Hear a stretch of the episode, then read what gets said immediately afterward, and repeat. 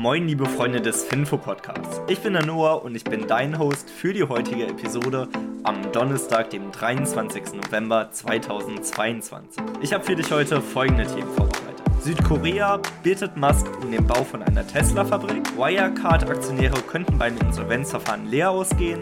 Amazon ist bereit für massive Profite. Xiaomi mit Umsatzeinbruch. Und eine Preisobergrenze für russisches Öl in Europa. Damit beginnen wir direkt mit der ersten News und zwar mit Südkorea, die Musk darum bitten, eine Tesla-Fabrik zu bauen. Der südkoreanische Präsident Yoon Suk Yeol hat Musk geworben, dass er eine E-Auto-Fabrik in Südkorea baut. Laut ihm habe Musk gesagt, dass Südkorea ein Top-Kandidat für einen neuen Investitionsstandort ist und Tesla, die beziehen auch bereits schon Komponenten für autonomes Fahren und KI aus Südkorea. Circa 10 Milliarden US-Dollar sind hier bereits an Lieferungen vorhanden.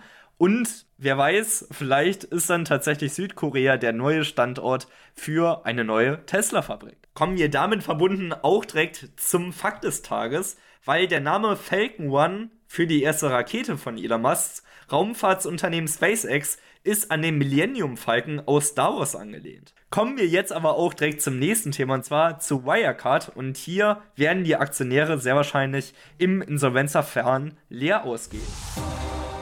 Laut einem Urteil des Landesgerichts München gehen die Aktionäre vermutlich leer aus, weil sie nicht als Gläubiger gelten, weil sie nun mal Aktionäre sind und damit das Eigenkapital zur Verfügung stellen. Geklagt hatte die Fondsgesellschaft Union Investment und ca. 22.000 Aktionäre mit Forderungen über 3,3 Milliarden Euro. Aber man muss hier ehrlicherweise sagen, das sieht schlecht aus, weil natürlich hat Wirecard alle betrogen, auch die Eigentümer des Unternehmens, das sind nun mal Aktionäre, aber das sagt nun mal auch der Begriff Aktionär aus. Du bist Miteigentümer und damit gibst du kein Fremdkapital, was man dann mit Anleihen tun würde oder mit Schuldverschreibungen. Da hättest du definitiv einen Anspruch, aber zunächst einmal werden die Gläubiger bedient und erst dann die Eigentümer. Und als Aktionär ist man nun mal Eigentümer und deswegen sieht es hier wirklich aus, als ob man hier schlechte Karten hat. Es tut mir wirklich leid an alle, die Aktien von Wirecard haben. Ich hoffe, es ist nicht zu viel und nicht zu viele von euch hatten Aktien im nennenswerten Betrag von Wirecard. Und ja, hoffentlich passiert das nicht nochmal so schnell. Kommen wir jetzt aber auch direkt zur nächsten News für heute und zwar zu Amazon, die bereit sind für massive Profite.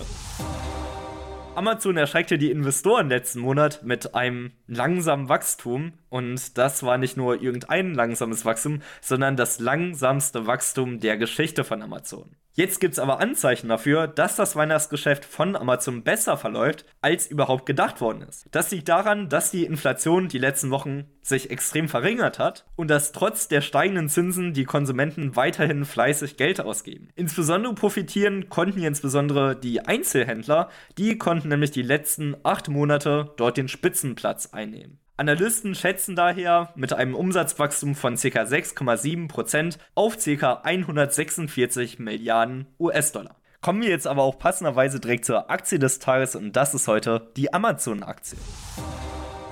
Amazon.com ist ein börsennotierter amerikanischer Online-Versandshändler mit einer breit gefächerten Produktpalette. Gegründet wurde das Unternehmen am 5. Juli 1994 in Seattle von Jeff Bezos. Jeff selbst, mittlerweile auch Gründer des Weltraumunternehmens Blue Origin, hatte vor seiner Zeit bei Amazon schon Karriere als Manager gemacht und arbeitete unter anderem für einen Hedgefonds. Zu Beginn agierte Amazon als reine Online-Buchhandlung, die dank großen Auswahlkriterien und niedrigen Preisen viele Kunden anlockte. 1997 brachte Bezos Amazon an die Börse, nachdem er bereits der größte Buchhandler der Welt geworden ist. Nach Amazons Börsengang folgte ein starkes Wachstum. Zum einen wurde das Sortiment breiter, zum anderen wurde aber auch über die Jahre mehrere Geschäftsbereiche abseits des Online-Shoppings investiert. Von Beginn an aber stand dabei die Kundenzufriedenheit immer an der ersten Stelle.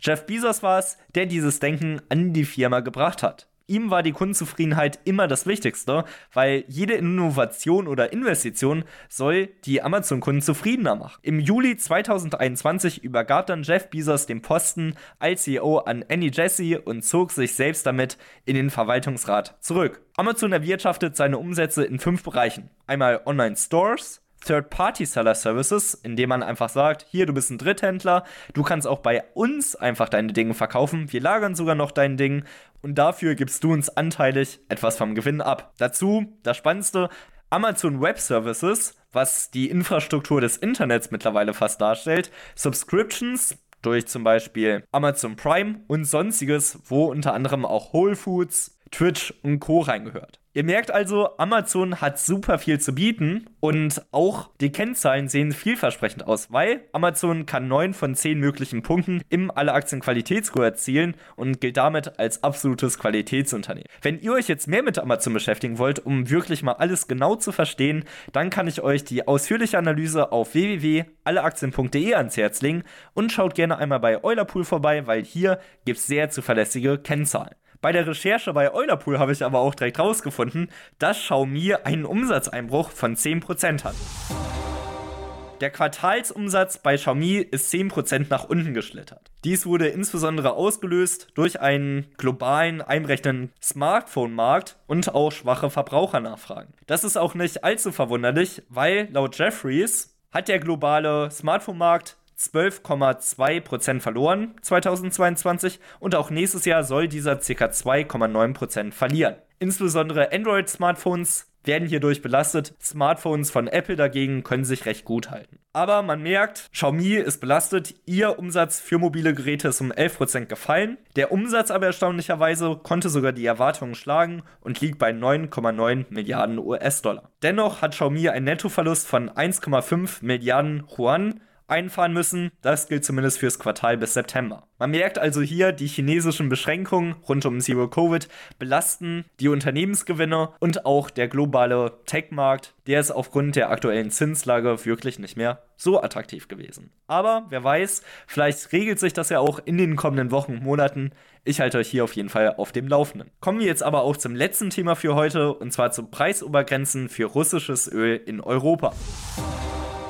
Die EU diskutiert über Preisobergrenzen für russisches Öl. Und zwar spricht man hier von einer Spanne zwischen 65 und 70 US-Dollar pro Barrel. Experten rechnen hier mit einer relativ kleinen Auswirkung, weil der Preis weit über den russischen Produzentenkosten liegt. Dennoch muss ich persönlich hier meinen rhetorischen Zeigefinger hier erheben, weil Preisobergrenzen, die sorgen nun mal dafür, dass auch die Wohlfahrt geschmälert wird.